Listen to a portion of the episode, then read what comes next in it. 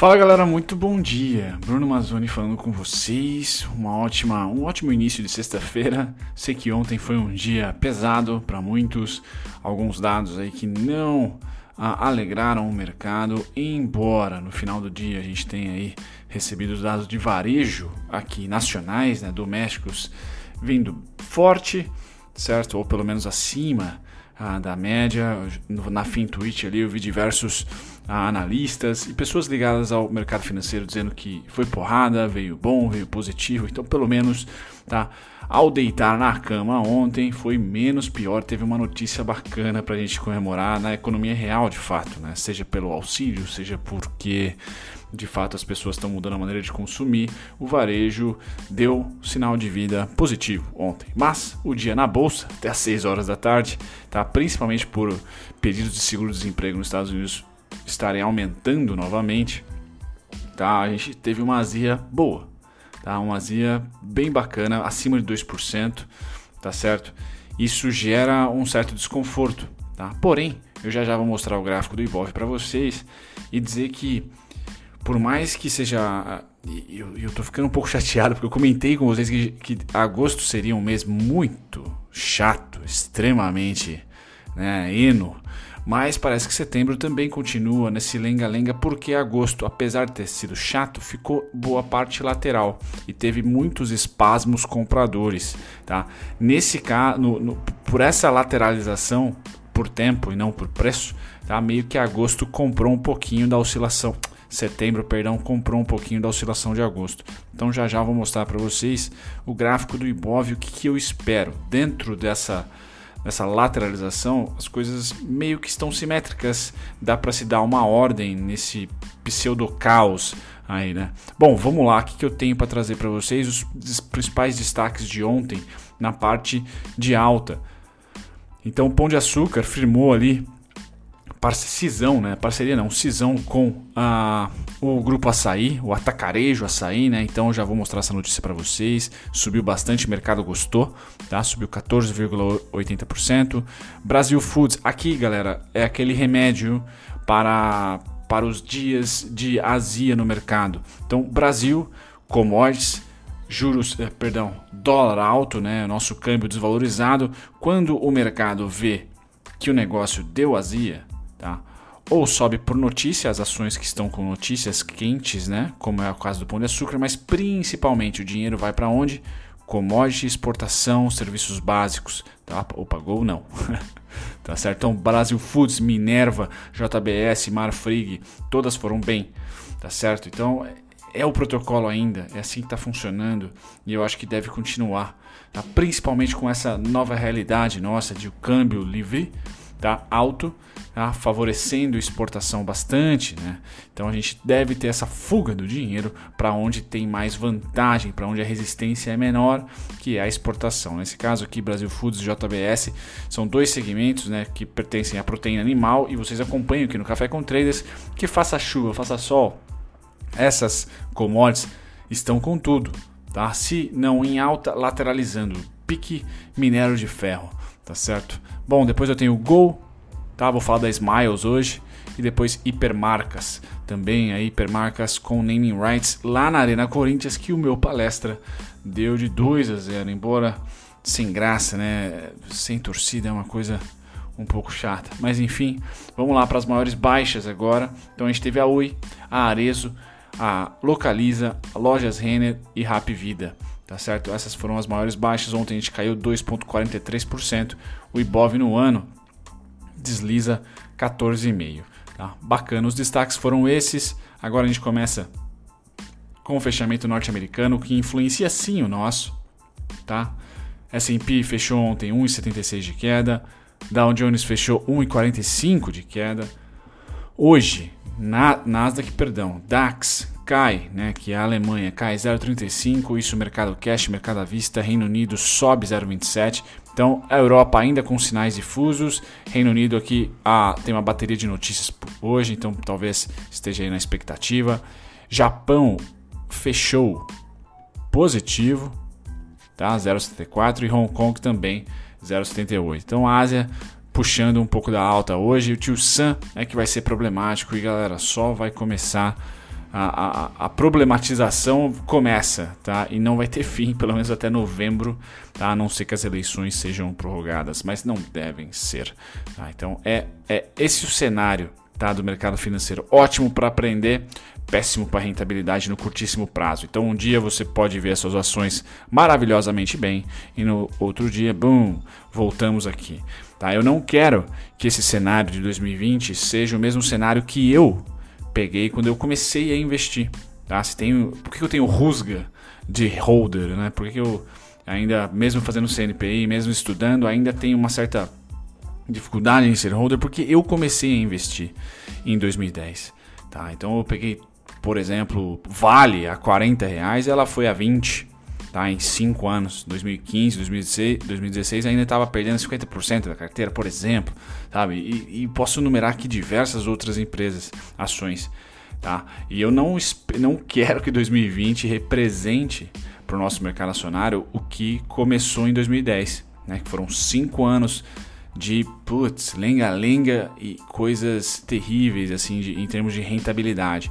Então é muito importante nós temos aqui pelo menos a capacidade nesse momento de lateralização, já que você olha para o seu home broker e não está dando muito certo, não está gerando mais grana ali, você estudar, tá certo? Eu não estudei. Então, eu passei 2010 a 2015 sem estudar bolhufa, só a minha faculdade que me dava as partes fundamentalistas, né, porque eu fiz administração de empresas, tá, e a gente tinha ali do lado né, muitas empresas e meu professor de, de análise de investimentos, simplesmente gostei muito e colei nele comecei a adquirir conhecimento ali, de DRE, balanço, coisas da parte mais fundamentalista. Então, nunca me preocupei em olhar se eu estava comprando caro ou barato, tá certo? Por isso, por essa história minha, contextualização, holder é uma coisa que eu tenho dificuldade. Não sou preconceituoso não, tanto que eu vou começar uma carteira com vocês aqui, né? Muito provavelmente no mês que vem, carteira de dividendos e do zero. Mas é, eu tenho uma certa resistência, tem ali um, uma resistência para ser vencida, né? Se for rompida aí de cima para baixo, é vira suporte, bipolaridade. Vamos ver. Mas eu, eu enfrentei um ciclo muito chato tá? Ah, do mercado e me parece que nesses dois meses o ciclo foi tão parecido quanto os cinco anos de 2010 a 2015. Eu não quero que 2020 a 2025 fique num lenga-lenga. Tá? Então é importante ah, eu pelo menos passar para vocês, já que eu não tenho poder nenhum de mandar no mercado, né, a, uma atuação, uma atividade que eu não fiz.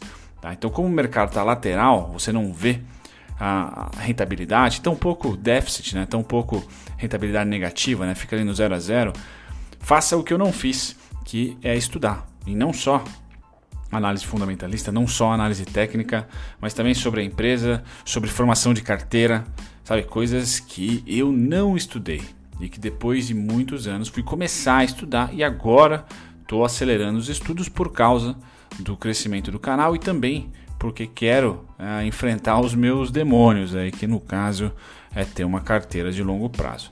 Tá? Pois bem, essa historinha aqui já fez o café esfriar quase. Mas é, qual é a parte ruim hoje também, tá? Além do, da queda de ontem, temos o petróleo caindo para baixo dos 40 dólares. Então aqui traz azia para nós, especificamente para um setor, especificamente para um volume financeiro da bolsa. Então petróleo, Petrobras, vocês sabem, causa um certo uma certa mágoa na bolsa. Então se a gente caiu mais do que o mundo ontem, também tem uma influência aqui do petróleo tá tomando uma pancadinha aqui dos vendedores, tá? 39 dólares. Ontem eu postei o gráfico para vocês. Passado do petróleo, a gente vai pro metal, né? Então, ouro e prata continuam lá nas alturas, hoje dando uma folguinha, os comprados aí estão descansando, tá certo? Neutro ambos. Minério de ferro eu trago para vocês também descansando. Então hoje praticamente neutro, né? 0,01% descansando aqui, tá? Mas continua em tendência de alta, nada de novo no front por aqui, tá? Quando a gente passa para o setor agrícola, esse está mais azul, ou verde, tá tirando o açúcar que tá tomando pancada também, São Martinho aí, Cosan. Café, algodão, soja, trigo sobem, tá? Sobem. Isso é uma salada perfeita para a fuga na bolsa para ativos desse setor. Então eu postei recentemente um vídeo sobre a Camil, bom, né? Apesar do vídeo ter um título um pouco chamativo, né?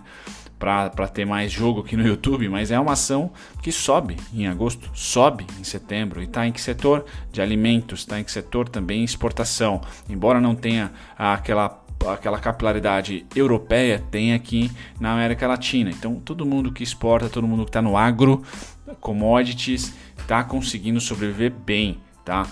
E materiais básicos também, como celulose, tá? Importante também não deixar de lado Clabin, Suzano e quem sabe Irani daqui a um tempo, tá? Mas hoje algodão sobe 1%, café 2%, soja 0,80%, trigo lateral, ou melhor, neutro, o que é bom para nós, tá? E milho sobe 0,48%. Mundo bacana aqui nas commodities de grãos. Quando a gente passa para as commodities que estão super fortes, já está sendo notícia aí ah, de muitos portais de investimento, né? Futuros de gado de engorda, 0,56 de alta e os suínos 64. Uau! é, galera, rumo aos 70, tá certo? Suínos muito bem. Então, Enquanto o gado esteve subindo em maio até julho, os suínos não amigué danada. Agora que o gado esfriou, os suínos, bom, sobe. Então é um setor, meu, é tipo armadura de Andrômeda o negócio, não desce mesmo, certo? Futuro de gado em pé, também ali 0,38, subindo hoje. Então é um dia contente para quê? Para as empresas exportadoras, principalmente de proteína animal, tá certo? Bom, passado do setor animalesco, vamos para o índice que também é domado aqui ou gerenciado por animais um pouco mais racionais, talvez. S&P cai 1,76, Nasdaq sobe 0,88, Dow Jones 0,24 de alta, Nikkei 1,20 de alta, DAX 0,48 de baixa. De novo, sinais difusos aqui, não devemos abrir com tendência, tá certo? Não devemos abrir com tendência, já já eu passo o gráfico para vocês. Bom, o fluxo dos juros sobe, tá? Na compra, o que deve forçar doleta aqui a ter um pouquinho mais de venda e a gente já percebe o dólar caindo um pouquinho, tá certo? Então, esse é o cara mais perigoso. Acho que ele vai ter oscilações fortes, continuo achando, tá? Não não saiu do meu radar o dólar, ele não está equilibrado, tá? Bastante desequilíbrio aqui no dólar, né? Bastante incerteza, então no caso. Tá? E o índice futuro, todo mundo esqueceu dele, né? Ninguém tá afim do índice futuro, essa é a grande verdade. Quando a pancada vier, a, a parte bacana de ler fluxo, tá? ou de acompanhar o fluxo, não necessariamente ler, ler né? mas quando vier uma pancada aqui de alta, ou se for para baixo, de baixo, a gente vai saber, tá? E aí vai iniciar a tendência. Por isso que apesar dos dois e pouco de, de baixa de ontem, meu, tá vindo sem volume. Ah, rompeu aqui, legal, mas sem volume. Tá? Romper para baixo, não, é, romper de queda, não precisa de volume, é diferente de romper para cima. Tá? A análise técnica, se vocês estudarem para CNPI, vai ter lá, olha, quando houver rompimentos de venda né, para baixo, esses rompimentos, o preço pode continuar caindo sem a necessidade de ter volume financeiro ou volume de quantidade de contratos. Porém, é importante num, numa lateralização ter volume quando rompe, mesmo para baixo. Tá? É importante, não é essencial quando é para baixo, mas eu considero importante e, e sem volume, nada, zero. Tá? Então não encaro ainda como tendência essa, esse rompimento de ontem. Tá? Quando a gente vem para o mercado à vista, houve compras, tá? aquelas compras é, bem migués do gringo, tá certo? Mas o saldo acumulado no mês ainda é bem vendedor, continua vendedor, tá certo? Bom, agora o gráfico do Ibov, né? Eu quero trazer para vocês exatamente o que, que, eu aguardo no pior dos mundos, tá? E o pior dos mundos para mim tá justamente, justamente, tá? Nesses 10%, ops, deixa eu tirar aqui, nesses 10 mil pontos que caíram aqui, 10 para 11 mil, nesses 11 mil que caíram aqui, nesses 10 mil que caíram aqui, cerca de 10 a 15% de queda. É o que o índice tem demonstrado de tristeza quando cai. Isso desde 2019, antes da crise atual. No até o momento, nós caímos 6,8% de topo da máxima para o momento atual, tá? 7 mil pontos. Então, sinceramente, eu, eu aguardo mais 3 mil pontos pelo menos tá? encaixando aqui a queda dos dois dígitos na porcentagem e também ah, aqui acima de 10 mil, tá? entre 9 e 11 mil. Tá certo? Então, assim, pode cair, pode romper aqui, se viesse em volume menos, é, menos atenção ainda vou dar, mas eu espero uma quedinha maior. É isso que tem acontecido aqui em março, em abril. Então, para mim não, não tem muito o que o que balançar a cabeça se houver essa queda, para mim não vai ser tendência de queda, tendência de baixa, tá? Só vai ser mais uma pernada dessa aqui, por exemplo. E aí sim, o que vai mudar o jogo para mim é numa possível retomada, tomar pancada aqui, tá? Na possível retomada, tomar pancada aqui. Porque oferecer 10%, 11 mil pontos, 10 mil pontos de queda é o normal. Aí ele, se ele se recuperar, eu tiver certo, por exemplo, e ele se recuperar. Nessa recuperação, ele tomar mais uma, ou seja, vir para mais 10 mil pontos, aí ferrou. Tá? Então essa recuperação tem que ser pancada, igual foi na história recente. Tá? Caiu 10 mil pontos, bum, já voltou ao topo. Caiu aqui, bum, rompeu o topo. Caiu, bum, rompeu o topo. Então eu quero ver esse movimento energético aqui, né? enérgico, perdão, pós essa queda de 9 mil a 11 mil pontos, 10% a 12%. Tá certo? Então para mim aqui tá no lenga, tá? Eu achava que essa queda viria em agosto, não veio, tá? Tá basicamente vindo, vindo uma vez, pum, topo, passa para cá. Próxima parada 97,526, tá? Seria mais uma quedinha dessa e está demorando um pouco mais do que o normal. LTB pressionando, então ela continua aí na tela, tá certo?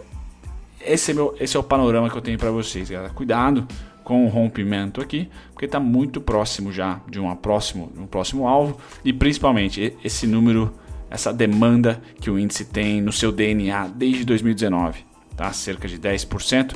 O período que deu mais azia, aqui caiu 11 mil, tá vendo? Então é entre aspas normal Tá. Bom, eu falei dessa notícia para vocês já, então o grupo Pão de Açúcar anunciou aí essa cisão com o atacarejo Açaí, né? Por isso acho, por isso não, acho não, com certeza o mercado gostou dessa cisão. Tá? Na prática, após a conclusão da operação, os atuais investidores do Pão de Açúcar terão a mesma participação e quantidade de ações em duas empresas ao invés de uma. Então, benefícios para os acionistas. Segundo a companhia, toda a operação está prevista para ser concluída no primeiro TRI do ano que vem, 2021.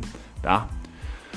Bom, aqui eu trago para vocês uh, o relatório da XP Expert, com créditos totais para XP créditos também para Lisanda Barbeiro, tá certo? O relatório de ontem fala sobre o nosso varejo. Então, o varejo surpreendeu novamente as expectativas em julho, tá? Aqui exclui setor automobilístico, Leve 3, por exemplo, MYPK e materiais de construção civil. Apresentou alta aí de 5,5%, tá? Ano a ano e 5,2% mês a mês, se comparado ao ano passado. Tá? Uma expansão de 1,6% ano a ano e 7% mês a mês. Então, com certeza, o mês aqui chama atenção, embora tá?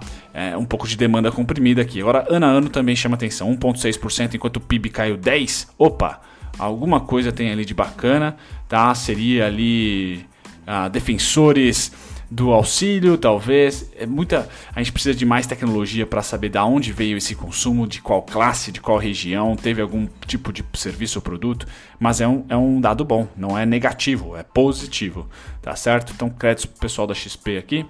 Ah, essa, esse foi o gráfico que deu uma azia no mercado ontem, então pedidos de seguro-desemprego, opa, começaram a subir de novo nos Estados Unidos, tá certo? Começaram a ter um mês de alta. Tá? Então, isso é um pouco complicado para a maior economia do mundo. Bom, agora a análise técnica da Smiles, galera, super, é, super resumida aqui para vocês, para não me alongar muito. O único alvo que eu tenho é 22 reais, tá certo? Seria aqui o fechamento de um primeiro gap, seria esse gap aqui, certo? E suporte único que eu tenho 12,21 tá? E uma região intermediária de alto volume também, que é o 14,31. Então 14,31 também é suporte, mas principalmente 12,21. Risco acaba sendo ah, o pior momento da crise. Tá? Então Smiles Uh, não é uma empresa fácil para esse momento atual, tá certo? De, de, queda abrupta do turismo, principalmente turismo, tá? E viagens de avião. Mas esses são os três pontos, vou deixar bem simples para vocês. Três pontos que eu tenho aqui de cima para baixo em relação ao 1431 é, su é suporte, de baixo para cima resistência duas vezes. Aqui está conseguindo suporte e o único alvo que eu vejo por enquanto é esse de 2206 que vai ser muito próximo aqui tá? Fizemos uma vez e agora vamos mais uma. É isso aí, ó, 21, 22 seria a próxima pegada, caso a Smiles venha para cima. As maiores oscilações de ontem, então, para terminar o cafezão dessa sexta, nada de novo aqui nas mais negociadas. Quando a gente dá uma olhadinha aqui nas maiores altas, o Pecar ganha, né, por notícia. Só essa que eu tenho. Maiores baixas sem grandes emoções. Arezo, tô de olho na Arezo. Bom, galera, é esse o café. Obrigado pela companhia. Vou estar no chat com vocês aí. Um grande abraço. Tchau, tchau. Muito obrigado se você ficou até o final do conteúdo. Eu agradeço a companhia de vocês e eu estou aqui para convidar vocês a pesquisarem, talvez de uma maneira mais dinâmica, os conteúdos que vocês esperam aqui do canal assistir e também aprenderem do zero e de graça com a nossa descrição. Vamos lá, para você pesquisar exatamente o ativo ou o tipo de conteúdo que você quer achar aqui no canal, visite as nossas playlists. Aqui é só clicar em playlist, depois você vai ser direcionado a todas elas e aqui você vai encontrar o seu ativo preferido, o ativo que você quer estudar, unit preferencial, ordinária ou playlists que contemplam aqui ações com alto dividend yield, ou duelo de ações, onde eu comparo duas ou três, cinco ações até que vocês pedem para mim nos comentários. Passar as playlists, você também pode aprender do zero e de graça, visitando a nossa descrição. Só ir lá na descrição de qualquer vídeo meu, você vai encontrar aqui primeiro e-books gratuitos e também videoaulas feitas por mim, gratuitas, sendo três principais aqui também temos as masterclasses e mais relatório e e-book para você aprender não só análise técnica, mas também um pouquinho de fundamentalista.